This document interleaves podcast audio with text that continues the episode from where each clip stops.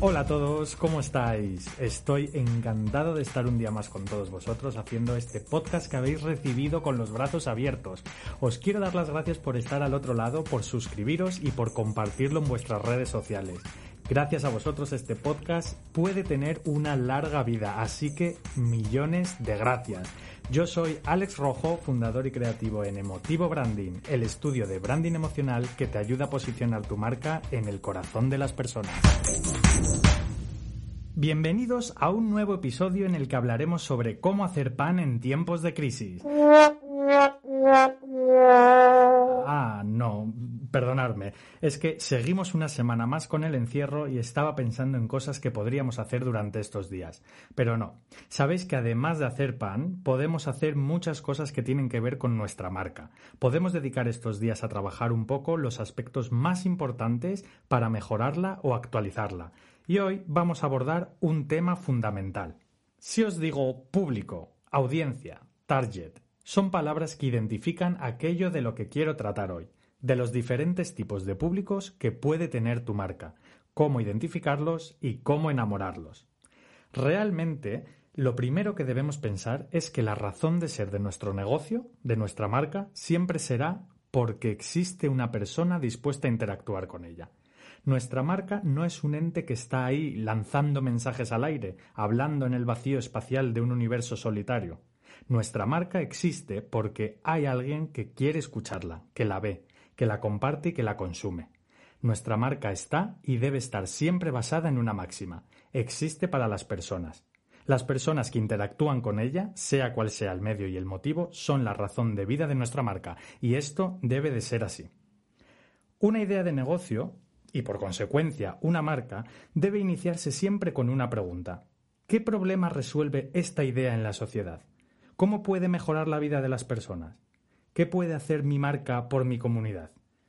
Una vez que nos sentamos a responder estas preguntas, lo que estamos haciendo en realidad es empezar a identificar de manera muy general lo que en el marketing llaman el público objetivo. El público objetivo es el grupo de personas al que debemos dirigir nuestras comunicaciones y acciones de marca. Parece fácil a priori, pero es una de las cosas más difíciles de identificar y más adelante veremos por qué. Tradicionalmente, en el marketing se ha hablado de público objetivo o target cuando se ha querido identificar un sector de la población al que las marcas querían dirigir sus mensajes. Estos públicos se solían identificar por rasgos como el sexo, la edad, el estatus socioeconómico, la segmentación geográfica. Estos datos han ayudado en origen a identificar los grupos de personas idóneos que queremos que consuman nuestra marca, y como es obvio, conocerlos es primordial. Solo que, si lo pensamos bien, conocer estos datos no parece que sea algo demasiado exhaustivo, no parece que podamos realmente saber a quién nos estamos dirigiendo. Puede que eh, si solo nos fijásemos en eso, nuestros mensajes se quedarían demasiado generalistas o faltos de personalidad y sobre todo gastaríamos muchísimos más recursos en conseguir que alguien nos consuma. Es por eso que las marcas tienen que empezar a darse cuenta de que esto no es suficiente y de que hay que ir centrando el foco cada vez más. Es como tener un microscopio e ir cambiando los cristales de aumento para cada vez identificar más a las personas que conforman estos grupos de manera que podamos personalizar nuestros mensajes y hacer que lleguen a las personas para los que son relevantes. Quizás tú tengas una marca o gestiones una o te encuentres en un punto de querer lanzar un nuevo producto o servicio al mercado. Pues bien, necesitas identificar tu audiencia para establecer las bases de la relación. Aquí entra en juego una parte de la que ya os he hablado en episodios anteriores sobre la construcción de tu marca. Y es que si pensamos en la marca como si fuera una persona, lo primero que debemos de saber es quién es esa persona, conocernos. ¿Qué quiere? ¿Dónde vive? ¿Qué le mueve? ¿Qué la motiva?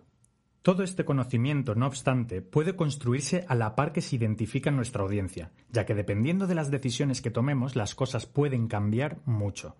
Esto ocurre porque muchas veces quien consume nuestra marca o el que podríamos definir como nuestro público objetivo no siempre es nuestro usuario final. Un ejemplo muy claro es em, cuando, por ejemplo, pensamos en productos o servicios para bebés o niños, por ejemplo. Nuestra marca cubre una necesidad para ellos, pero a quien debemos dirigirnos es a los adultos capaces de adquirirnos. Por tanto, como vemos, a la hora de construir los valores y personalidad de nuestra marca, podemos, o mejor dicho, debemos, ayudarnos de la identificación de nuestra audiencia, así como de nuestros usuarios. Usuarios, audiencia, público. ¿Por qué tantos nombres para describir lo mismo? Pues bien, porque como en todo, las palabras importan y no son lo mismo. Identificar un posible cliente para nuestra marca requiere de un proceso de análisis que podemos hacer si vamos disgregando el problema en pequeñas partes. Pensemos en un embudo. En principio, el público objetivo, con las cualidades que antes hemos mencionado, es el punto de partida es el segmento de la población con unas determinadas características que estarían dispuestos a comprarnos, si logramos cubrir sus necesidades o expectativas. Pero esto no es suficiente. Para los más nostálgicos es como el juego de quién es quién. Si no lleva barba, es calvo y no es mujer, es Robert. Y Robert es quien te acabará comprando. Tenemos que identificar nuestro siguiente nivel de público, la que sería nuestra audiencia.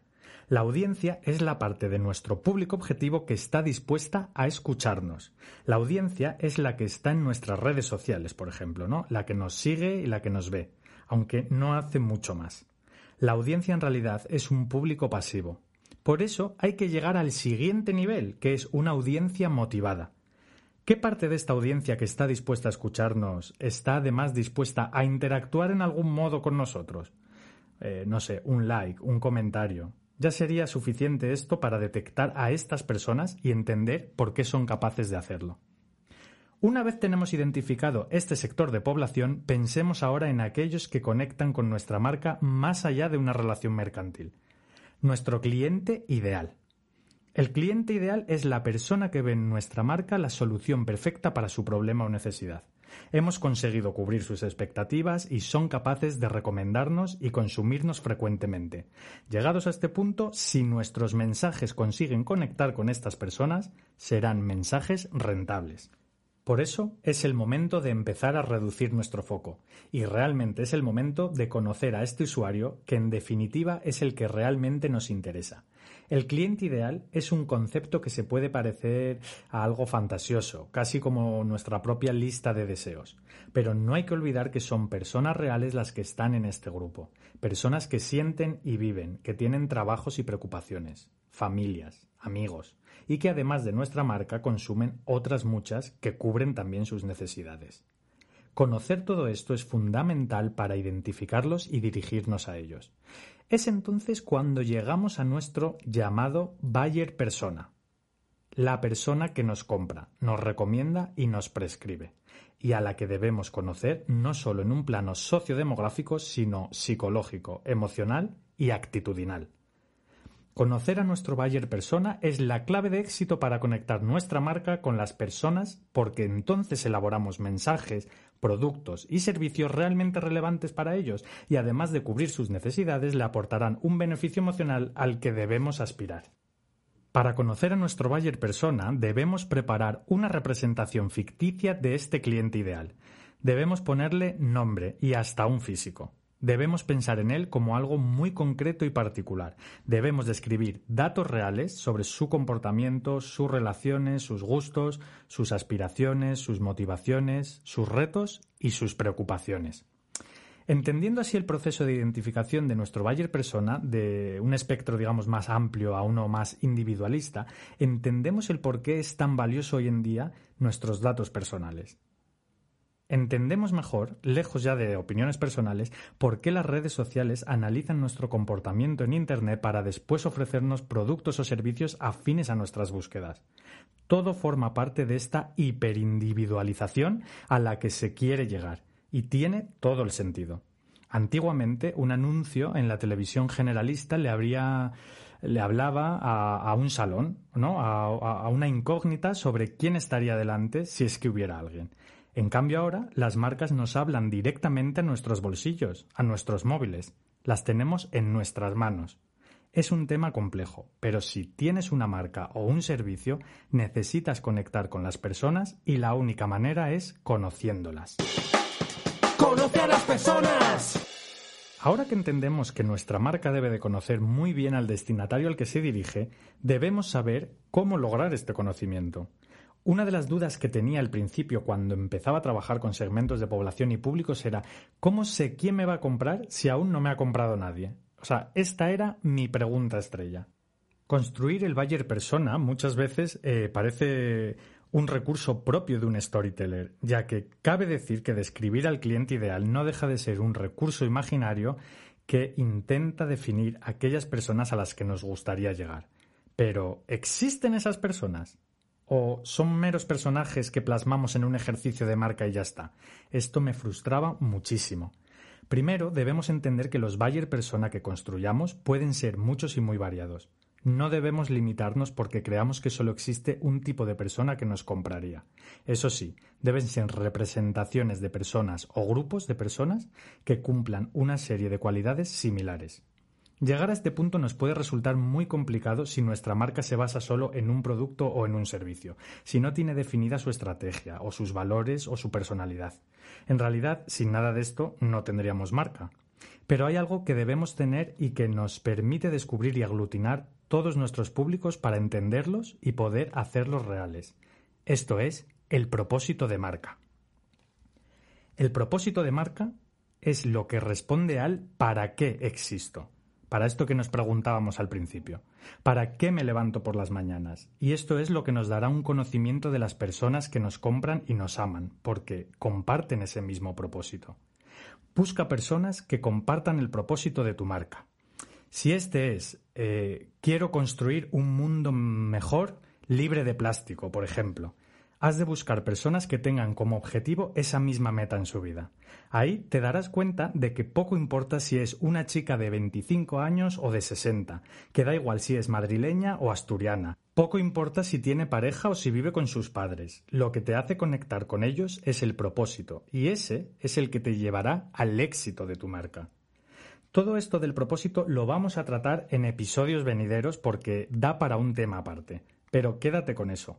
El propósito de tu marca genera una acción. El propósito genera movimiento, implicación y por tanto una emoción que es la que consigue la fidelización. Gracias al propósito encontrarás el verdadero cliente ideal, el que podríamos llamar eh, lover, eh, el amante ¿no? real de tu marca para el cual eres imprescindible, porque sí, sí, sí, sí, hay marcas imprescindibles. Lo que pasa que llegar a eso ya son palabras mayores. Son pocas y muy concretas. Quizás algún día tu marca lo consiga.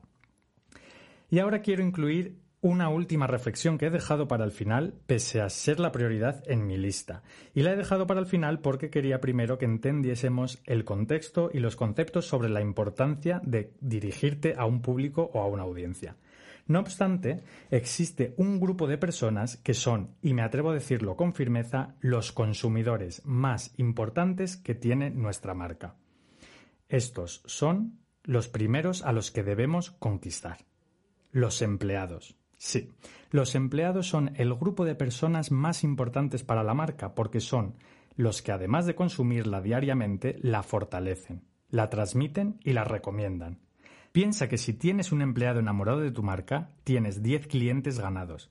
En nuestro estudio tratamos de inculcar esto siempre que podemos a las empresas con las que trabajamos, porque puedes gastarte miles de euros en un logotipo bonito, en un plan de marketing infalible o en una propuesta única, que si después un dependiente de una tienda le dice a un cliente que como empresa no vales nada, todo el trabajo se destruirá.